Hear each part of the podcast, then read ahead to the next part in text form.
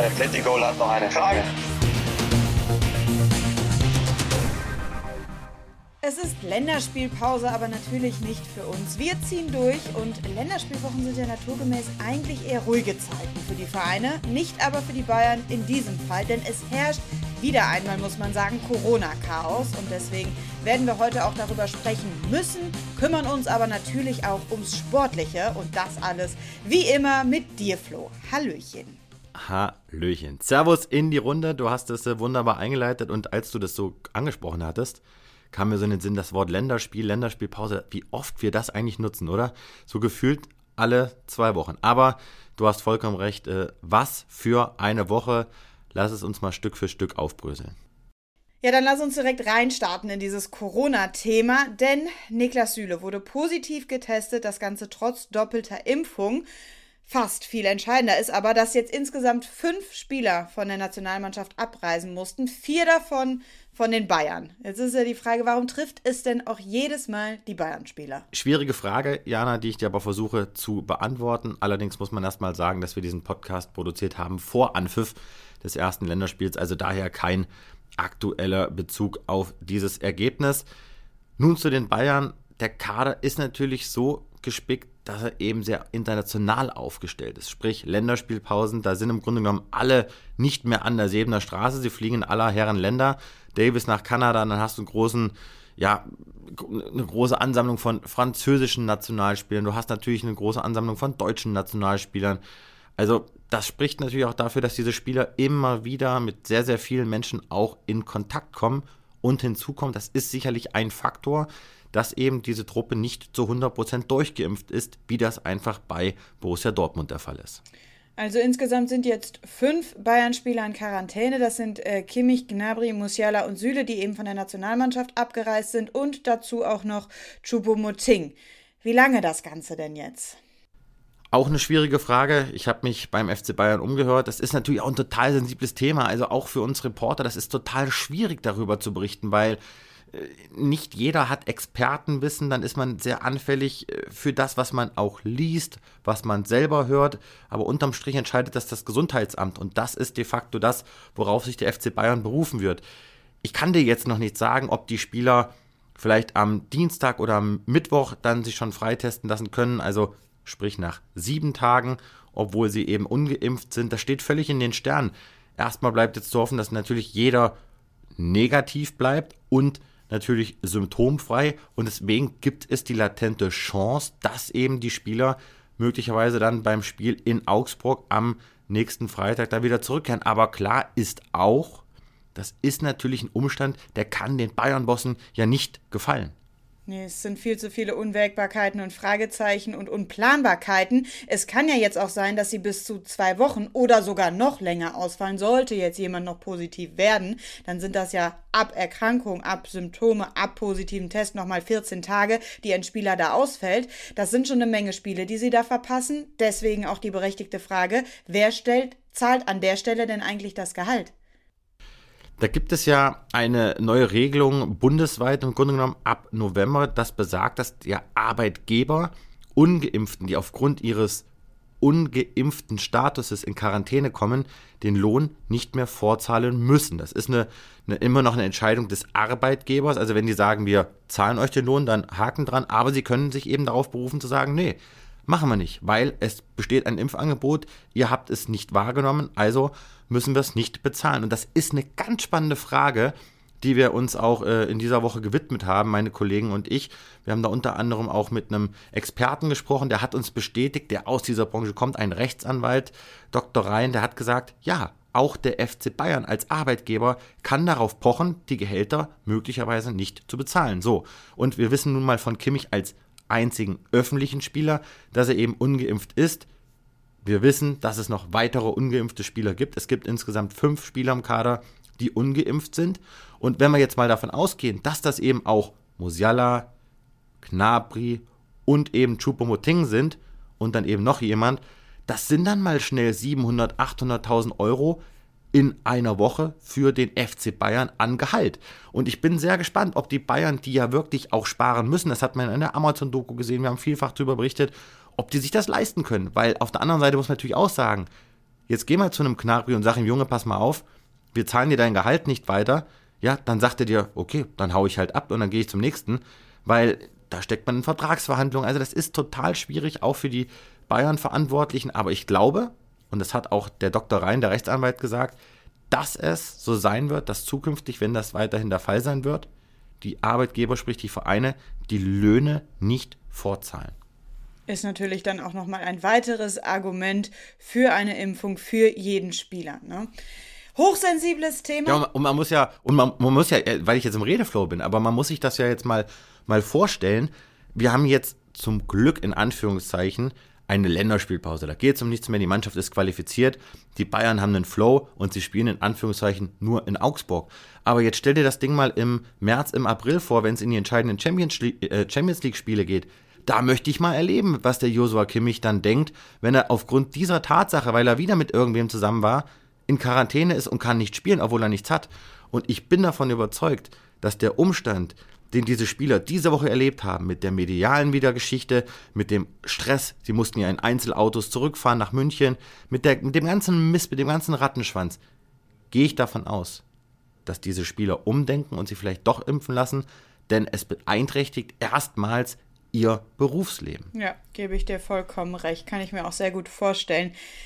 Über einen haben wir jetzt noch nicht gesprochen, der aber auch abgereist ist, weil er eben kein Bayern-Spieler ist. Es geht um Karim Adeyemi. Vielleicht könnte ich an der Stelle aber auch sagen, er ist noch kein Bayern-Spieler. Das Gerücht der Woche. Eher nein, denn die neuesten Gerüchte, die es um ihn gibt, kommen tatsächlich aus Spanien. Noch ist weiterhin alles offen bei Karim Adeyemi, aber Jetzt kommt mal wieder ein neuer Verein rein. Ja, so ganz so neu ist er nicht. Man hat schon von gelesen, aber ich habe diese Woche nochmal die Information erhalten, dass der FC Barcelona diesen Spieler, also Karim Adiemi, unbedingt verpflichten möchte. Jetzt wissen wir alle, Javi, die Vereinslegende, ist jetzt wieder da auf dem Trainersessel. Also ich glaube, da nimmt jetzt nochmal so dieser ganze Glanz dieser Katalan, der nimmt jetzt wieder Fahrt auf. Das ist das Beste, was denen passieren konnte. Aber wir wissen auch, dass der Berater von Adiemi Thomas Solomon, der hat ja so eine kleine Rundreise, so eine Weltreise gestartet. Der war bei Atletico Madrid, bei Real Madrid, bei Inter Mailand, bei den Bayern, bei Dortmund, hat mit Leipzig gesprochen. Also er klopft da überall mal ab, aber Barcelona, die wollen Adeyemi.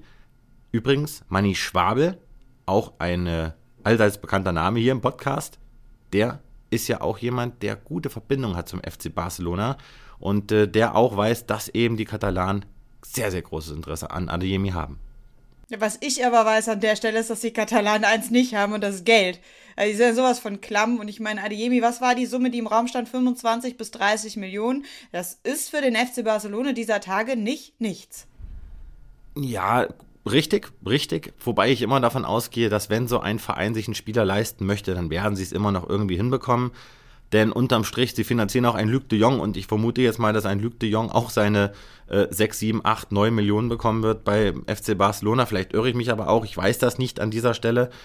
Aber Adeyemi auf dem Papier wäre doch so ein Aufbruchsspieler für die Katalanen, wo man sagt, boah, mit dem kann man vielleicht so echt eine, echt eine Zukunft bilden. Also ich glaube nicht, dass es so unspannend ist.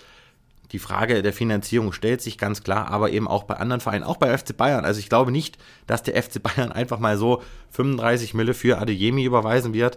Davon ab, dass ich eh glaube, dass Adeyemi am Ende bei Borussia Dortmund landen wird. Denn wie ich auch gehört habe, es gibt nach wie vor eine starke Tendenz, beim Spieler, dass er sich eben doch dem BVB anschließt und nicht den Bayern. Aber nochmal an der Stelle ganz wichtig, weil ja hier auch viele zuhören, die unsere Zitate und meine Sätze aufgreifen und sie zu Artikeln umformulieren. Ich weiß das nicht hundertprozentig. Es ist meine Vermutung mit dem, was ich gehört habe. Aber wir sind natürlich dran und ich hoffe, dass wir euch dann hier vielleicht sogar in einem unserer Sport 1 Podcasts dann auch verkünden können, wann und wohin Adeyemi wechseln wird. Das ist dieses Reporter-Bauchgefühl, von dem immer alle sprechen. Plätti, auch unsere ähm, Zuhörer haben an der Stelle noch ein paar Fragen. Dann her damit. Die Frage der Woche. Heute von Michael, der will wissen, sind die Bayern denn jetzt eigentlich endgültig raus aus dem Adeyemi-Poker und was könnte passieren, sollte es keine Einigung zwischen Coman und den Bayern geben? Denn eins ist doch klar, nochmal so ein Fall wie bei David Alaba wird es bei den Bayern nicht geben. Das spielt natürlich an auf diesen ablösefreien Abgang. Es waren im Grunde genommen zwei Fragen, deswegen lass uns mit der ersten beginnen. Sind die Bayern tatsächlich raus aus dem Poker? Äh, nein, äh, keinesfalls. Also äh, die sind da schon immer noch mit dabei, aber inwiefern, also in, wie, wie heiß das Ding ist, das ist momentan ganz schwierig abzuschätzen. Es kann natürlich auch sein, dass die Bayern sagen, pass auf, wir werfen mal den Hut in den Ring, um das mal auszuloten, um uns hinterher vielleicht auch nicht den Vorwurf gefallen lassen zu müssen, dass sie sich nicht um Adiemi bemüht haben. Aber klar ist auch, der Flügel, der ist dicht und es kann schon auch mit Command zusammenhängen. Aber der Michael hat ja die kühne These aufgestellt, dass es einen zweiten Fall Alaba nicht geben wird. Und genau da habe ich mir aufgeschrieben, ist das wirklich so? Kann man das so pauschal sagen? Ich bin mir da nicht so sicher. Punkt, Punkt, Punkt. Und jetzt du. Ich würde es umformulieren und würde sagen, sie wollen mit aller Macht einen zweiten Alaba-Fall verhindern, werden es aber vielleicht nicht schaffen, denn es gibt ja immer noch Coco Tolisso, wo völlig unklar ist, bleibt der, geht der ablösefrei und bei Koman hast du immerhin noch anderthalb Jahre Zeit. Aber ja, das, das ist so verzwickt, aber da, da gibt es einfach noch keine Entscheidung, weil ein Tolisso kann nochmal einen enormen Formanstieg vielleicht erfahren. Ein Command spielt gerade auf einem sehr, sehr hohen Level, auf einem solchen Level, wo du ja eigentlich sagen musst, den kannst du da jetzt nicht gehen lassen. Ne? Aber da pokern die Bayern hin, da werden die Bayern auch weiterhin pokern. Das sind Entscheidungen, die werden da bin ich eigentlich davon überzeugt, in diesem Jahr nicht gefällt werden. Das entscheidet sich alles nächstes Jahr, vielleicht sogar auch sehr spät.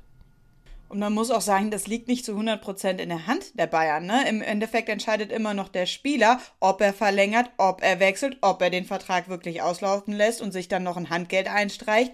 Das sind äh, auch nicht alles Entscheidungen, die nur die Bayern selbst treffen können, wie du schon sagst. Da wird viel gepokert. Du hast gerade Tuliso angesprochen, deswegen lass uns doch mit dem direkt weitermachen.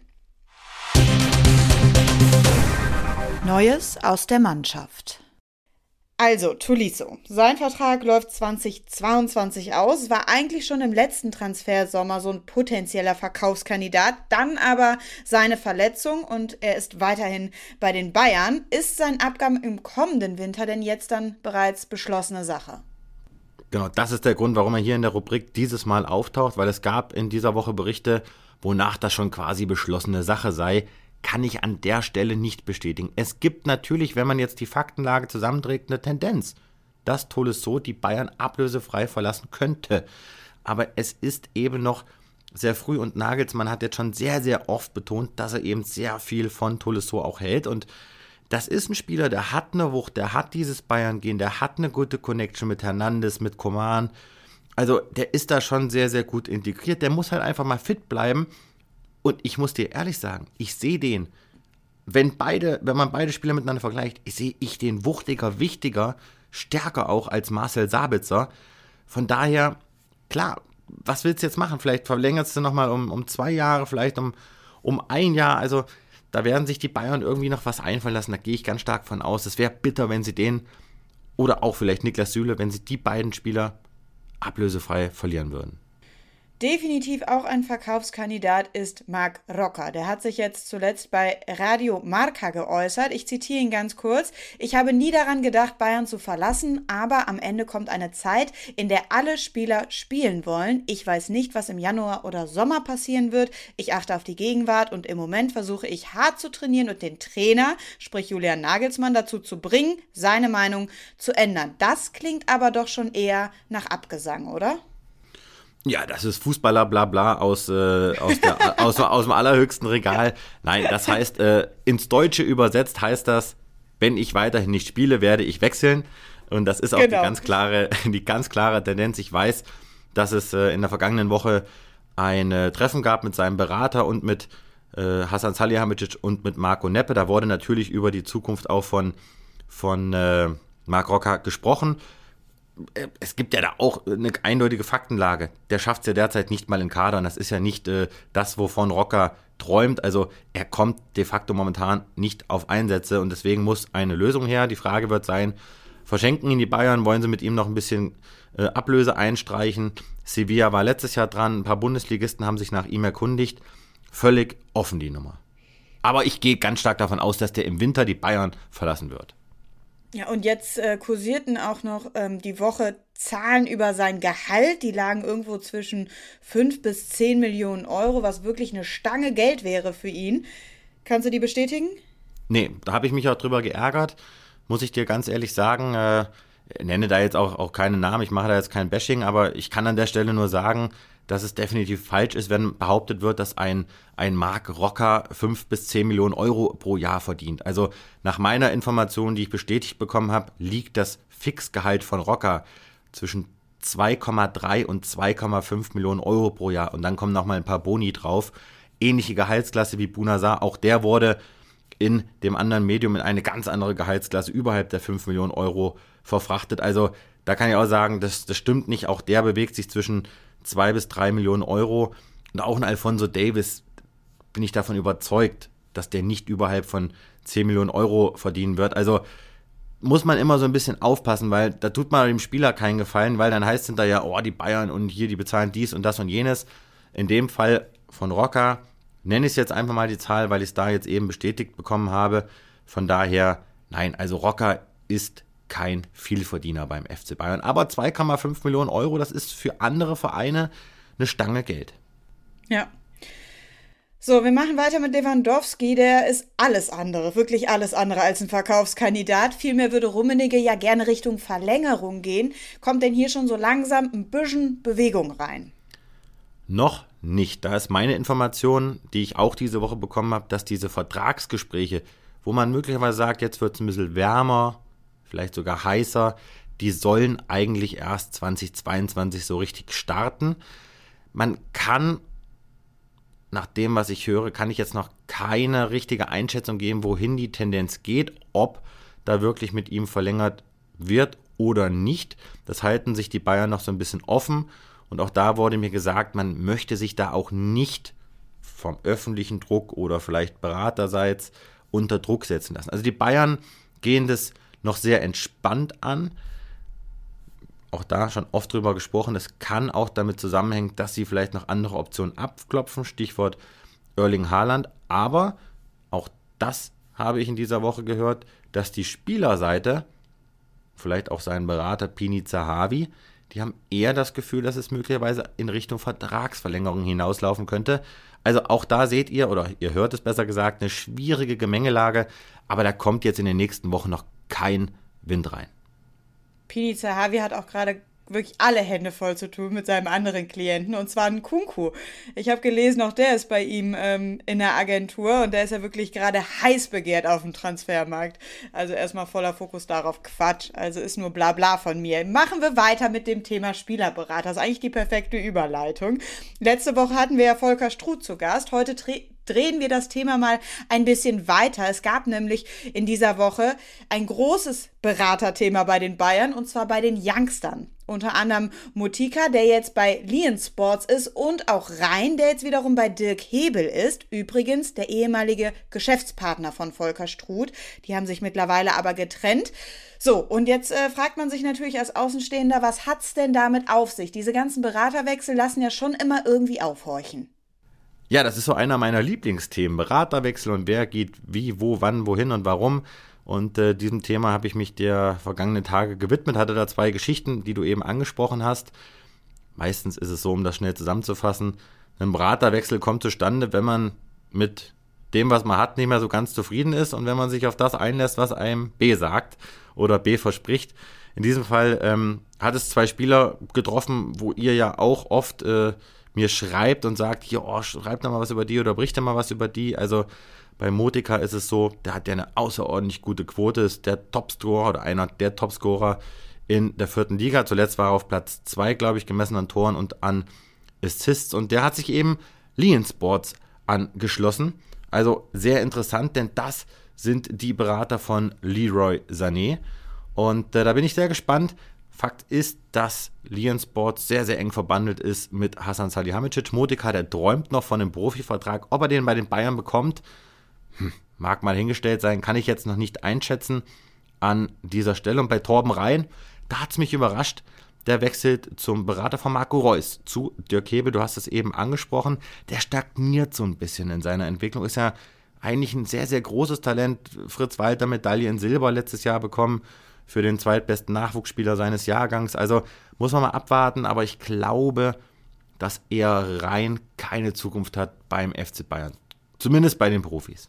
Flo, ich bin da übrigens ganz bei dir. Ist auch einer meiner Lieblingsthemen, diese ganzen Beratergeschichten im Hintergrund, weil ich finde, da kann man immer so hier und da mal was draus ablesen. Das ist schon spannend.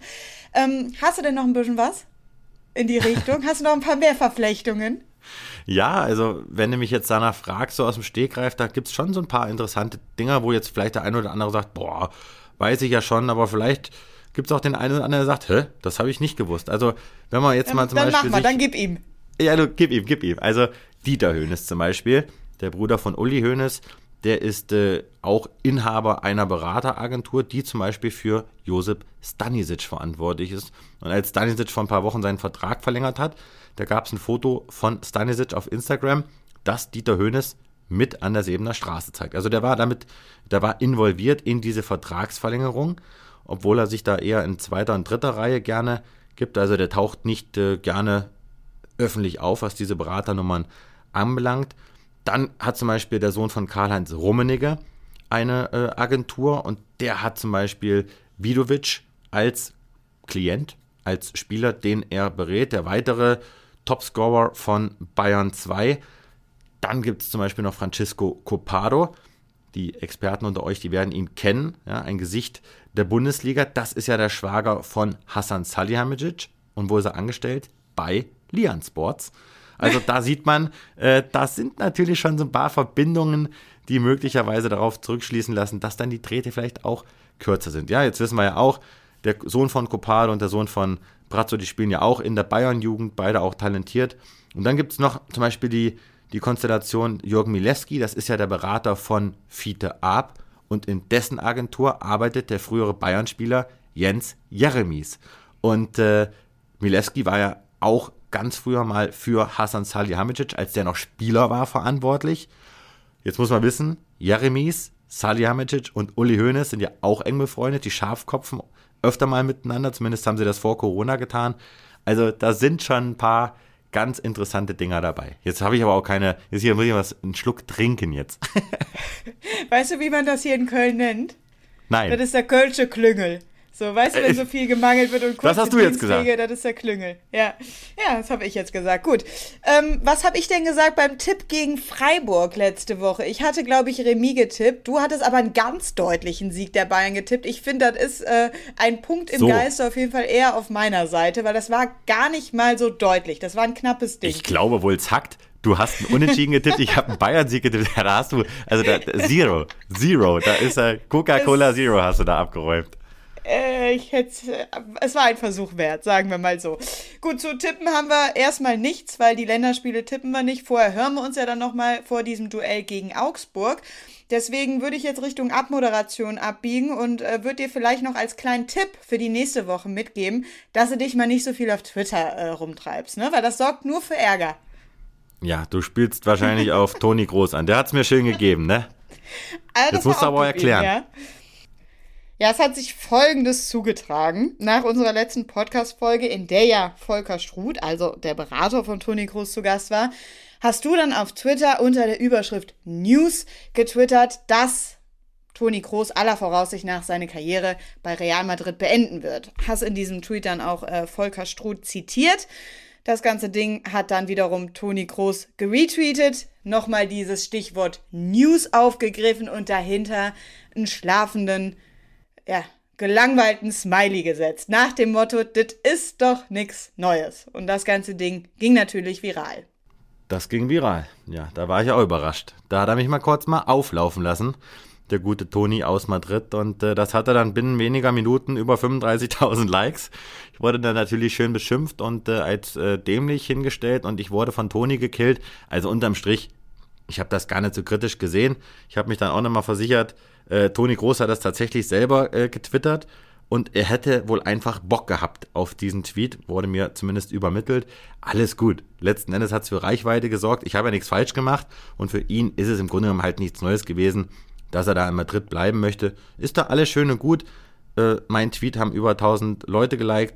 Dann hat das Fabrizio Romano aufgegriffen, der Transferguru, da waren es auch über 40.000 Likes. Also, Leute, beruhigt euch, beruhigt euch. Aber Toni Groß, äh, ich habe ihn eingeladen in diesen Podcast, um das dann hier nochmal so ein bisschen zu erklären.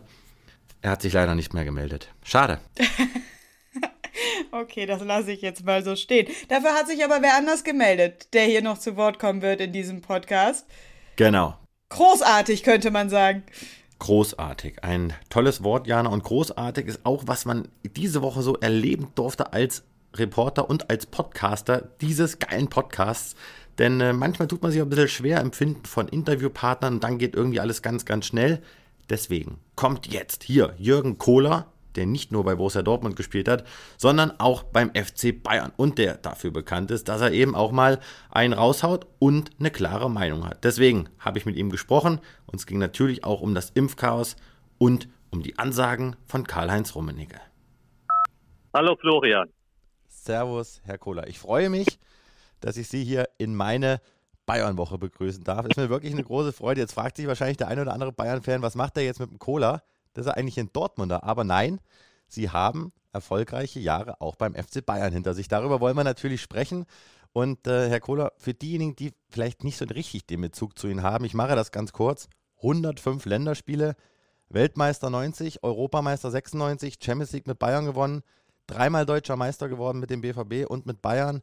Meister mit Juventus Turin, Fußballer des Jahres. Äh, Habe ich eine Legende hier am Apparat, oder? Ja, sag mal mal so, zumindest mal einen, der ähm, den einen oder anderen Titel gewinnen durfte mit der Mannschaft. Falsche Bescheidenheit, Herr Kohler. Herr Kohler, über eine Sache muss ich Sie ausfragen. Ihr Spitzname war früher der Kokser. Ich habe Sie ja noch total präsent, Panini-Album, Fußballmanager, also ich bin ja 88er Baujahr. Ich, ich weiß ungefähr grob, wo es herkommt, aber können Sie das nochmal uns erklären? Warum hießen Sie der Kokser? Ja, das ist einfach zu erklären. Äh, damals, als ich bei Waldhof Mannheim äh, gespielt hatte, äh, zusammen mit dem Maurizio Gaudino, von dem ich den Spitznamen dann eigentlich auch erlangt habe, ähm, ihm war Jürgen ein bisschen schwierig, weil die Italiener so ein bisschen mit dem Umlaut Probleme hatten. Cola war ihm auch zu lange und dann ist er irgendwann mal auf die glorreiche Idee gekommen, halt Kokser zu sagen. Und so bin ich dann eigentlich zu meinem Spitznamen gekommen. Okay, muss man jetzt nicht unbedingt verstehen, aber nehmen wir mit, hat sie geprägt und äh, hat nichts mit der Substanz zu tun. nee, genau.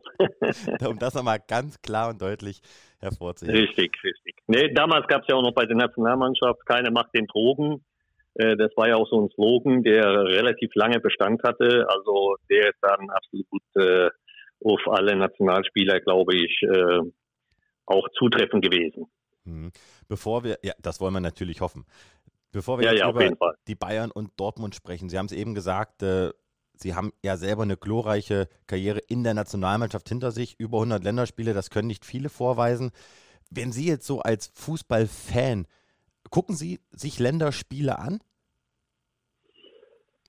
Also wenn ich ehrlich sein darf, äh, dann eigentlich nur ganz wenige. Ich sag mal, wenn es dann äh, ja eben äh, bei einer Europameisterschaft ab dem Viertelfinale so ein Stück weit losgeht oder bei Weltmeisterschaften, ähm, sage ich mal, wo wirklich äh, sehr sehr gute Mannschaften unterwegs sind, äh, dann ist das Interesse natürlich äh, weitaus mehr, als wenn man zu Hause gegen Liechtenstein und äh, was keine äh, äh, ja, Minderung sein soll für diese Länder äh, oder Armenien, äh, sondern äh, das sind dann einfach für mich langweilige Länderspiele und wann ich dann auch manchmal noch so die Kommentare höre, ja, die haben die kleinen Nationen haben alle dazugelernt.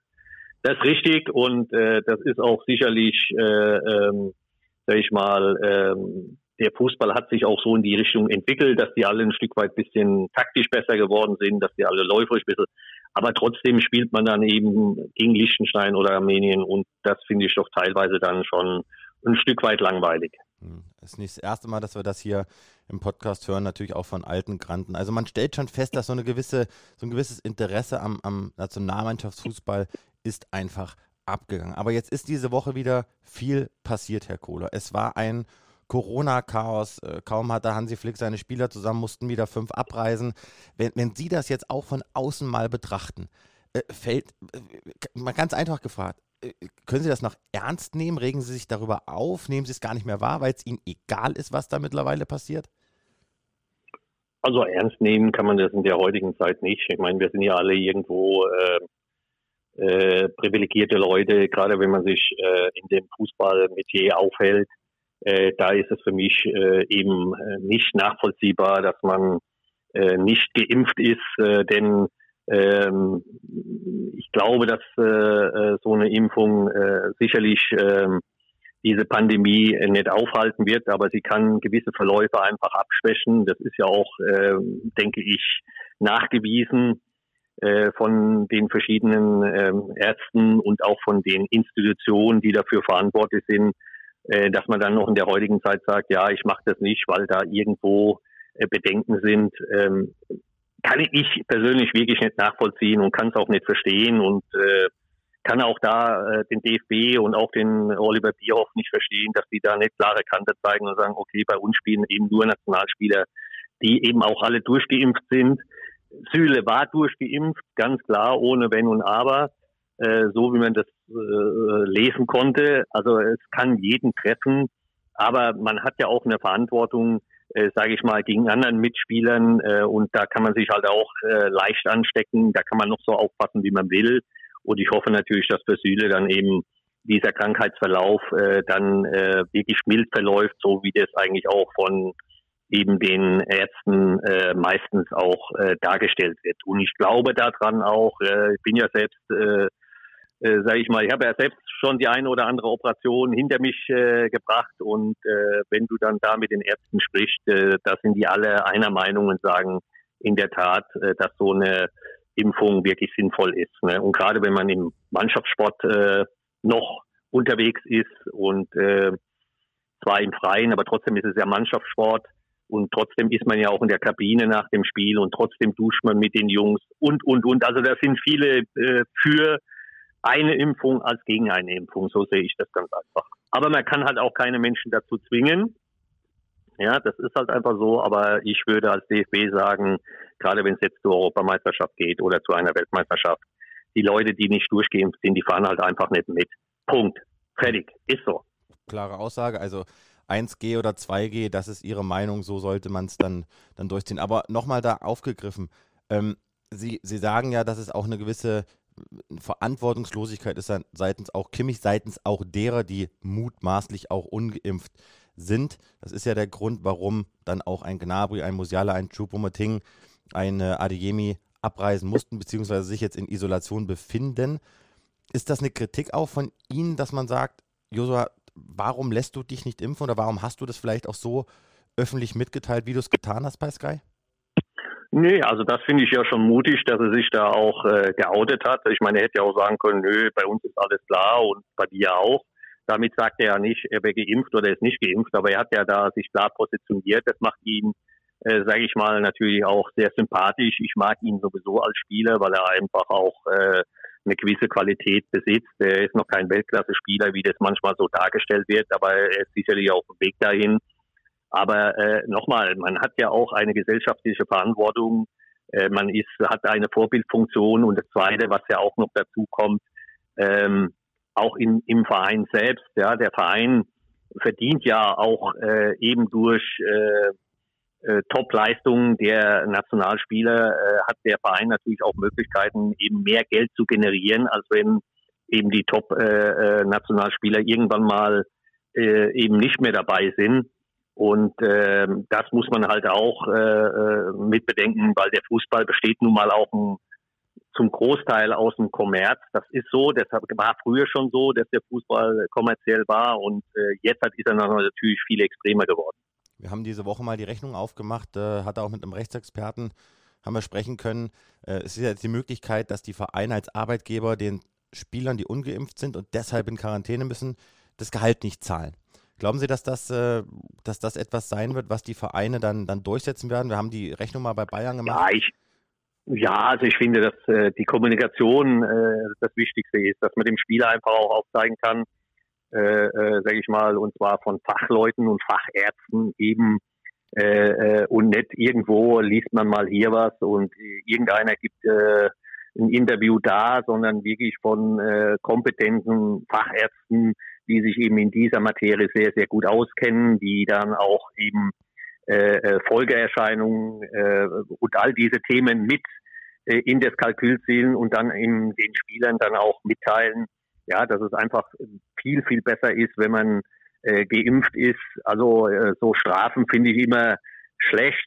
Aber ich bin ganz ehrlich, wenn die Spieler dann trotzdem keine Einsicht hätten, würde ich das so machen als Verein. Mhm. Als letzten Ausweg, also erster Ausweg ist immer die Kommunikation, ist immer, äh, sage ich mal, den Spieler auch einfach davon zu überzeugen, dass das äh, die beste Lösung ist äh, für das gesamte Land. Aber das zählt nicht nur für Fußballer, sondern das zählt auch äh, natürlich vor allem eben für die ganz großen Impfgegner. Ne? So, denn ich bin selbst Vater von Kindern.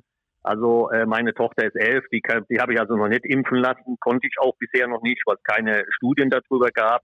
Und ich finde das unverantwortlich, wenn man dann äh, als Elternteil, also wenn man das selbst entscheiden kann und auch die Möglichkeit hat, äh, dass man dann sagt, nee, man lässt sich nicht impfen und man nimmt das lieber so in Kauf und dann äh, steckt man sein Kind an, das Kind steckt wiederum mein Kind an und ich weiß nicht, welchen Verlauf das mein Kind dann eben bei dieser Erkrankung haben wird. Verstehen Sie, das ist das Thema. Deswegen. Und das finde ich unverantwortlich. Klare Kante, Herr Kohler, aber lassen Sie uns noch ein bisschen über Fußball sprechen, weil das darf ja eigentlich, das, das wollen wir ja dann. Man ist ja vielleicht auch irgendwann ja. Corona-müde. Deswegen, wir machen nochmal den Schwenk. Trotzdem nochmal danke für, für die klare Meinung. 89 hatte sie so für umgerechnet 1,5 Millionen Euro von Köln zum FCB gezogen. Können Sie erklären, wer hat sie angerufen, wer wollte sie unbedingt und was haben sie dann unterm Strich gekostet? Ja, also es war, ähm, sage ich mal, äh, irgendwann ähm, hat mich äh, Uli Hoeneß dann angerufen und äh, hatte damals den Kontakt mit dem Wolfgang Farian, der damals ja auch mein Manager war. Also ich hatte schon äh, im Fußballbereich dann äh, in Deutschland hatte ich schon einen Manager. Sobald ich dann ins Ausland gegangen bin, hatte ich keinen Manager mehr. Da hatte ich das alles nur noch mit dem Rechtsanwalt gemacht. Äh, das hat aber mehr rechtliche Gründe gehabt als äh, alles andere. So und äh, ja, Uli hat dann angerufen, hat gesagt, dass ich ein interessanter Spieler für Bayern München war. Es war für mich natürlich eine unheimlich große Ehre, äh, sage ich mal, von so einem Verein überhaupt, dass man da auf der Rechnung stehen kann äh, weil ich sag mal, ich war vier oder fünf Jahre bei Waldhof Mannheim, ähm, dann war ich gerade zwei Jahre in Köln und dann ruft plötzlich, äh, sag ich mal, Bayern München an, was ja auch damals schon äh, eben äh, ein Mythos war, ein, ein, ein Vorzeigeverein, ne? äh, nicht nur äh, sportlich, sondern auch dann äh, durch den großen Verdienst vom Uli auch finanziell, ja so. Und der Verein hat dann einfach mehr Möglichkeiten gehabt, und deshalb habe ich mich dann auch entschieden, äh, A1 natürlich auch aus dem wirtschaftlichen Aspekt, und da bin ich auch ehrlich, und A2 dann natürlich auch aus dem sportlichen äh, Aspekt. Und äh, siehe da, es hat ja, äh, ich bin ja nicht den verkehrten Weg gegangen, sondern äh, zwei Jahre später kam Juventus Turin, ausländischer Club, damals wahrscheinlich der äh, interessanteste Club äh, äh, weltweit äh, für Spieler mit unheimlich großen Spielern und äh, habe dann den Sprung von Bayern München dann auch äh, nach Italien wagen dürfen und war da sehr, sehr glücklich. Absolut, da hat ja Juve auch nochmal tief in die Tasche gegriffen, waren ja damals umgerechnet so um die sieben Millionen Euro, also damals ein Batzen Geld. Aber nochmal, was hat er? Was hat er Nö, es waren keine, es waren keine sieben Millionen, also es waren äh, äh circa zehn Millionen plus Abschiedsspiel. Ah, okay. Äh, äh, aber Mark, keine Euros, ne? Also ähm, das ist der kleine Unterschied. äh, ähm, ja, also ähm, das war sicherlich viel, viel Geld für einen, ich nenne das jetzt mal reinen Abwehrspieler.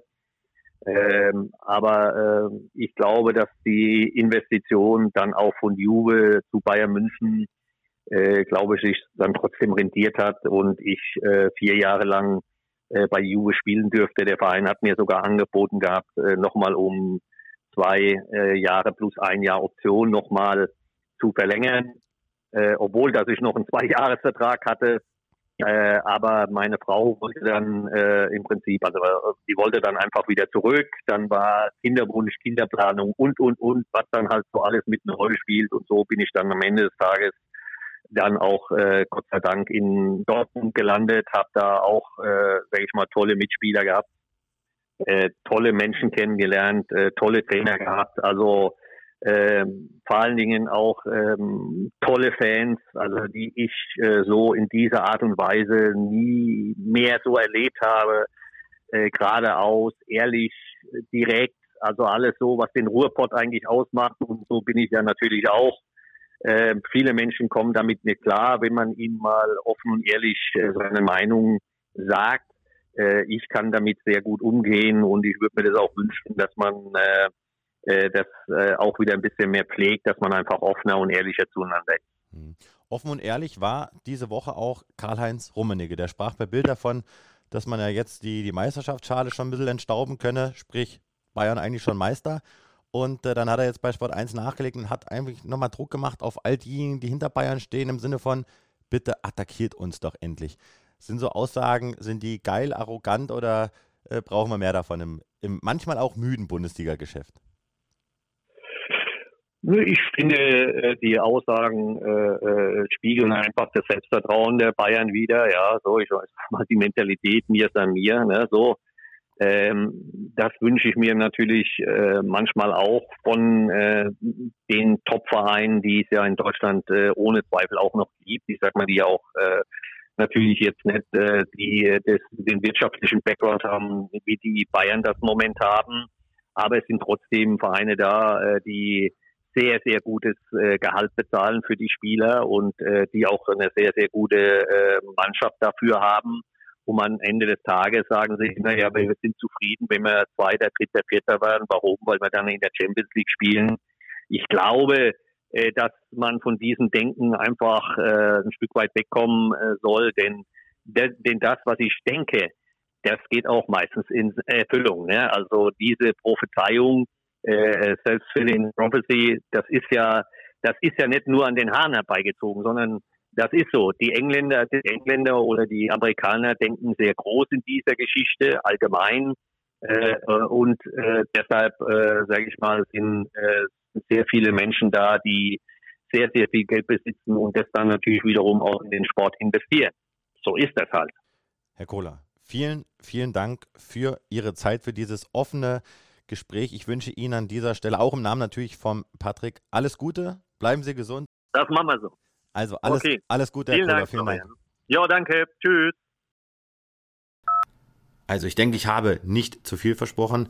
Danke, lieber Jürgen Kohler, für deine offenen Worte. Und wer auch für offene Worte bekannt ist, ist Robin Gosens. Auch der hat mir noch ganz spontan zugesagt für diese Woche geil, habe ich dann nur gesagt, denn der hat lange nichts mehr gemacht, hat sich so ein bisschen aus der Öffentlichkeit zurückgezogen, wurde Vater eines Sohnes, kämpft derzeit um sein Comeback, denn er möchte nach schwerer Verletzung nochmal stattfinden in einem Pflichtspiel in diesem Kalenderjahr. Aber wir hören uns das alles mal selber an, deswegen Bühne frei für Robin Gosens.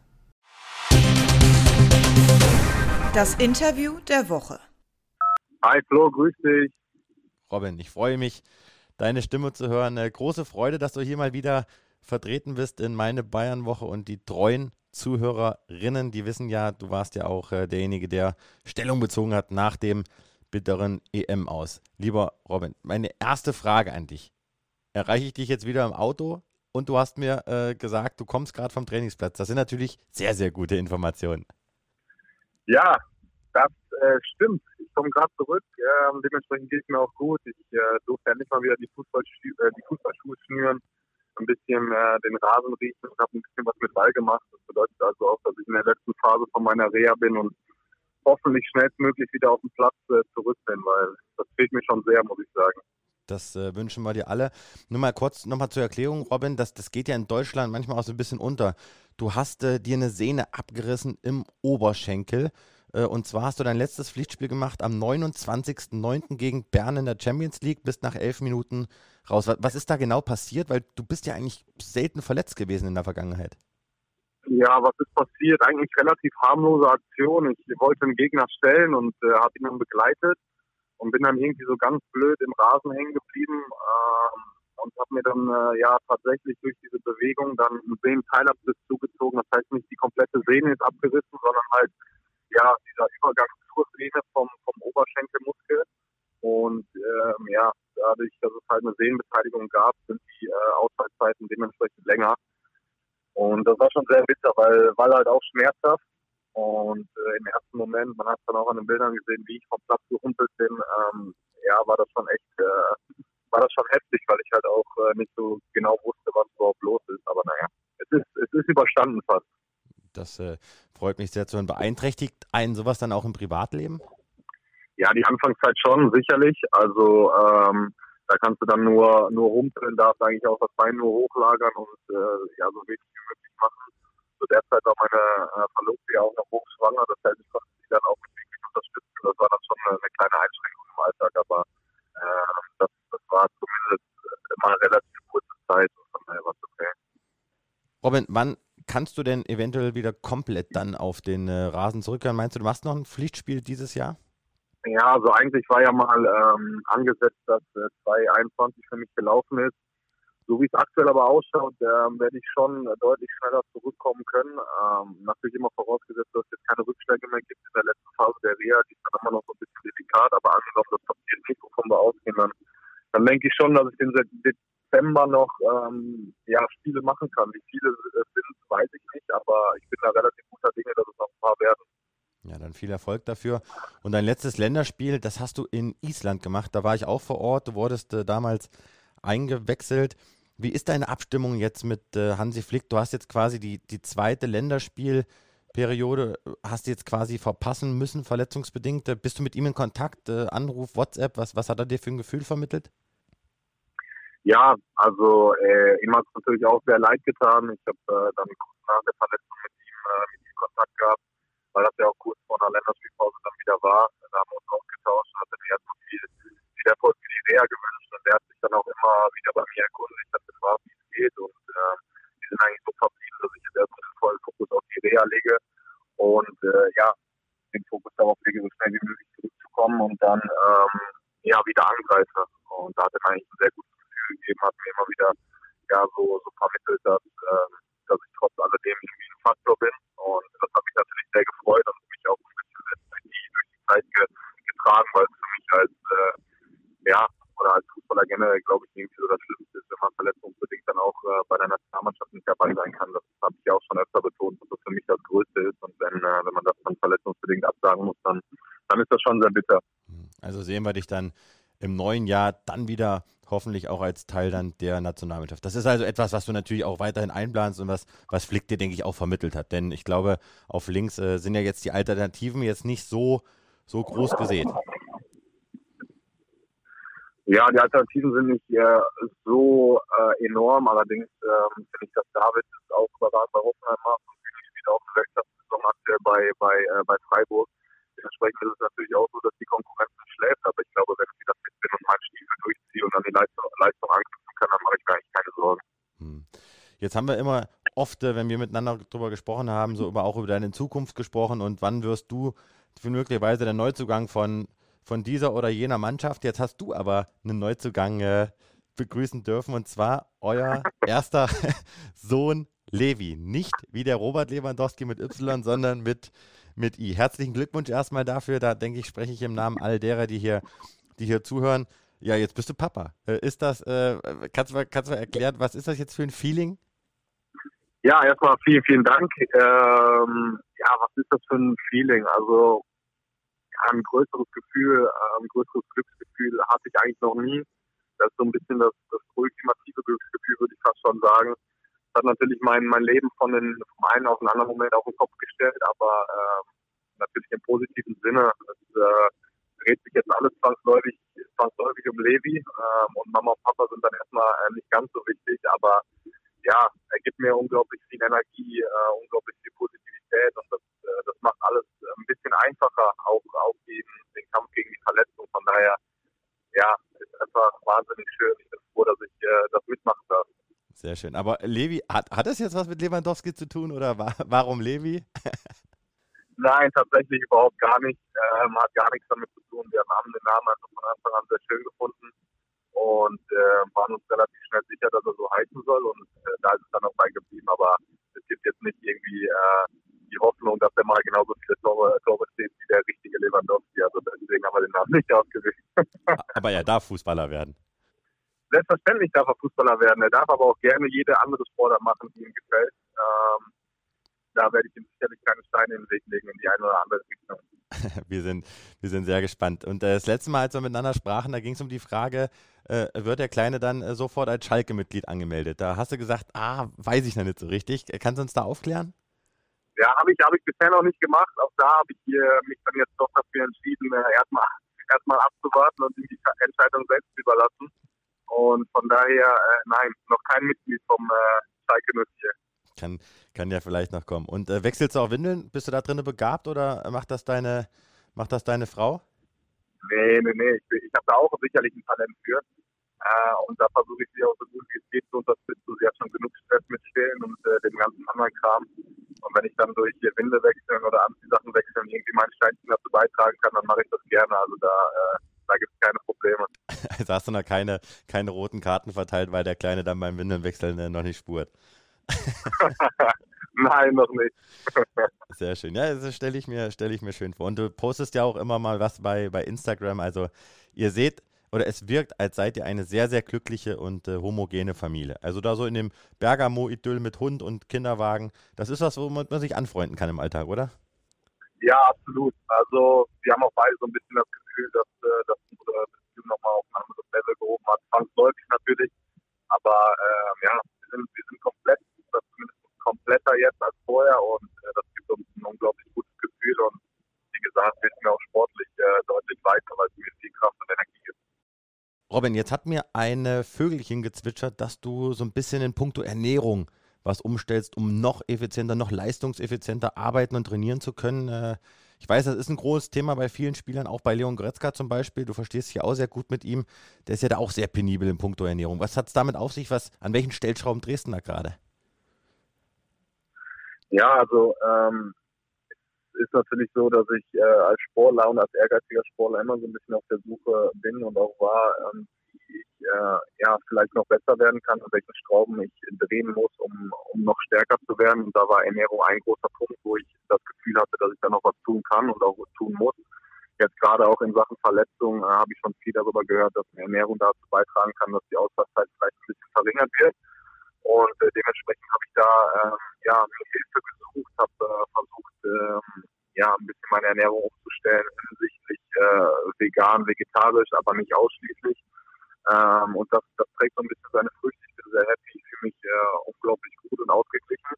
Und dementsprechend versuche ich das so ein bisschen jetzt äh, mitzunehmen, äh, auch langfristig, um äh, ja, um vielleicht dann noch ein paar Prozentpunkte mehr herauskitzeln zu können. Hm. Also das heißt, du verzichtest derzeit zum Beispiel auf Fleisch und Fisch nicht, nicht komplett, aber ähm, ich reduziere es deutlich. Mhm. Ähm, fast gar nicht mehr und wenn dann halt hochwertige Produkte.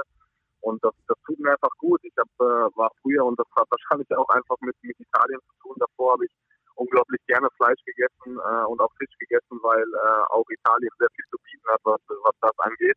Und äh, habe jetzt aber gemerkt durch diese Ernährungsumstellung, dass mir das sehr gut tut und dass das vor allem meinem Körper sehr gut tut. Ich fühle mich deutlich ausgeglichener und, äh, und auch stärker, gesünder. Und von daher, ähm, ja, fände ich schade, das jetzt wieder äh, zurückzustufen, weil, äh, wie gesagt, ich, ich sehe den Benefit und dementsprechend äh, werde ich das erstmal so weiter angehen. Hm. Und in deinem Buch, da hast du immer dieses schöne Bild gemalt vom auf dem Balkon sitzenden Robin Gosens, der so in die Ferne schaut, hat ein Glas Rotwein und Schokolade rechts liegen.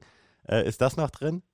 ja, das ist tatsächlich noch drin, ja die, äh, ich, ich lasse mir auch nicht alles nehmen. Also äh, gewisse Genussdinge, die, die müssen einfach da sein, die tun der Seele gut. Dementsprechend ein Gläschen Rotwein und eine Stück dunkle Schokolade wird weiterhin geben. Okay. Bevor wir nochmal über dein äh, Lieblings Lieblingsthema sprechen, äh, du hast eine tolle Stiftung ins Leben gerufen, äh, die nennt sich Träumen lohnt sich, also ähnlich des Titels äh, von deinem Buch. Kannst du uns nochmal kurz erklären, was hat es was damit auf sich? Äh, du hilfst damit Benachteiligten. Warum war das für dich so, ein, so eine Motivation, da, da jetzt schon was ins Leben zu rufen? Ja, weil ich eigentlich schon sehr, sehr lange dieses Gefühl in mir drin trage, dass ich äh, mich im Vergleich zu anderen Menschen in einer sehr privilegierten Lage befinde. Und äh, dann habe ich lange irgendwie rumgesucht, was die beste Variante ist, ähm, wie ich was zurückzahlen kann. Und daraus ist dann eigentlich die Idee entstanden, dass es eine Stiftung sein soll, weil man dadurch einfach die meisten Möglichkeiten hat. Und ich habe mich immer in der Verantwortung gesehen, dass ich was zurückzahlen muss. Und äh, wir sind unglaublich froh, dass wir jetzt diese kleine Stiftung mit mit meinen besten Freunden und meinen äh, Familien, mit anderen Familienmitgliedern und meiner Verlobten äh, errichten konnten, die sich halt vor allem regional um Probleme kümmert, die ähm, ja sich vor allem halt auch um, um Bildungsgeschichten, Angelegenheiten kümmert und die Kindern die Message transportieren soll, dass es, dass es sich lohnt zu träumen. Wir haben auch bei uns in meiner Heimat gerade eine aktuelle ähm, Flüchtlingsproblematik und auch den Kindern, die vielleicht ins Land kommen, ohne eine Perspektive zu haben, wollen wir halt eben vermitteln, dass es sich sehr wohl lohnt, an seine Träume zu glauben und daran festzuhalten. Und da haben wir die unterschiedlichsten Aktionen schon durchgesetzt und ich bin einfach froh, dass ich auf dem Weg irgendwie so ein bisschen was ja, zurückbezahlen kann und, äh, und Kids happy machen kann. Das, das erfüllt mich. Und du bist halt auch vor Ort, ne, wie man sieht. Also das finde ich ja auch mal nochmal einen wichtigen Aspekt. Ja, absolut. Wann, wann immer es geht, dann versuche ich natürlich die Aktion auch irgendwie zu begleiten. Das ist, äh, das ist dann für die Kids sicherlich nochmal ein, ein kleines Add-on und äh, das macht mich vor allem aber auch sehr glücklich, wenn ich sehe, dass ich mit so Kleinigkeiten in Anführungszeichen ähm, sehr viel bewirken kann und äh, ja, die Kids glücklich machen kann. Dann gibt es, glaube ich, äh, kaum was Schöneres. Mhm. Eine Frage, die ich vorhin vergessen habe, Robin. Äh, glaubst du, dass diese Nationalmannschaft unter Hansi Flick hat sich jetzt ganz schnell qualifiziert für Katar? Das lief bisher reibungslos. Habt ihr das Zeug, um 2022 am Ende des Jahres den WM-Titel in Katar zu holen? Ja, ich glaube, wenn die Entwicklung jetzt so weitergeht, wie sie, wie sie aktuell auch gestartet ist, dann ähm, haben wir sicherlich das Potenzial, äh, dann haben wir sicherlich die Mannschaft, um, um, um den Titel mitzuspielen. Und ich glaube, ähm, Deutschland sollte immer den Anspruch haben, äh, um den Titel mitzuspielen, sei es jetzt der EM-Titel oder der WM-Titel das, das ist relativ, ähm, äh, ja, relativ egal. Ich glaube, Deutschland hat immer schon die Macht gehabt und äh, die Qualität gehabt, äh, oben anzugreifen und äh, mit dem, mit dem Ziel, mit der Intention musst du immer in so ein Turnier gehen. Dann sind wir gespannt. Da würde sich natürlich jeder Fußballfan freuen. Aber gestatte mir noch diese Abschlussfrage, Robin. Äh, jetzt gab es natürlich diese Woche viel Turbulenzen wegen Corona und Nichtimpfung und Heimreisen. Wie stehst du zum Thema Impfung und äh, siehst du es als sehr, sehr wichtig an, dass sich Fußballspieler auch vielleicht als Vorbilder impfen lassen. Wie, wie, wie siehst du auf diese ganze Thematik?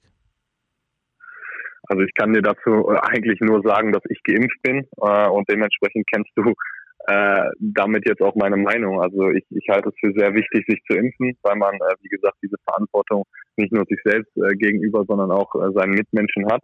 Äh, das ist mein, äh, das ist mein Motto und so, so stehe ich zu dem Thema. Ich glaube auch, äh, dass wir eine gewisse Vorbildfunktion haben. Das ist so. Das, das haben alle Personen, die irgendwie in der Öffentlichkeit stehen und eine Reichweite haben. Ähm, dementsprechend bin ich geimpft und stehe da voll hinter. Ähm, mehr kann ich da aber auch nicht zu sagen. Jeder, jeder darf genau das machen, äh, was er möchte und äh, was er für sich äh, am besten hält. Und äh, da kann man keinem reinreden. Das, äh, das ist einfach so. Und äh, dementsprechend ist das mein Standpunkt. Robin, wie immer eine klare Meinung. Ich danke dir, dass du dir im neuen Familien Wahnsinn äh, die Zeit genommen hast, um hier nochmal mit mir zu sprechen. Ich wünsche dir jetzt erstmal natürlich weiterhin viel Spaß beim Windeln wechseln. vielleicht, steht das, äh, vielleicht steht das jetzt gleich an. Oder schläft er gerade? Oder? Ich weiß nicht. Ich werde mich jetzt mal überraschen lassen. Äh, wenn ich Glück habe, dann schläft er. Äh, und wenn ich Pech habe, dann äh, muss ich jetzt ran an die Windeln. oh, okay, dann, dann viel Erfolg. Äh, lieben Dank, alles Gute und dann hoffentlich sehen wir uns bald dann wieder äh, in Deutschland und du natürlich dann im Nationalmannschaftstrikot. Also alles Gute. Vielen, vielen Dank. Schöne Grüße an Levi und an Rabea. Das richtig aus. Vielen Dank. Danke dir. Ciao, Robin. Ciao, mach's gut. Ja, Robin, auch an der Stelle von mir natürlich noch alles Gute für die weitere Genesung. Ich freue mich darauf, wenn wir ihn wieder in der Nationalmannschaft sehen, weil der hat im Sommer schon echt Spaß gemacht.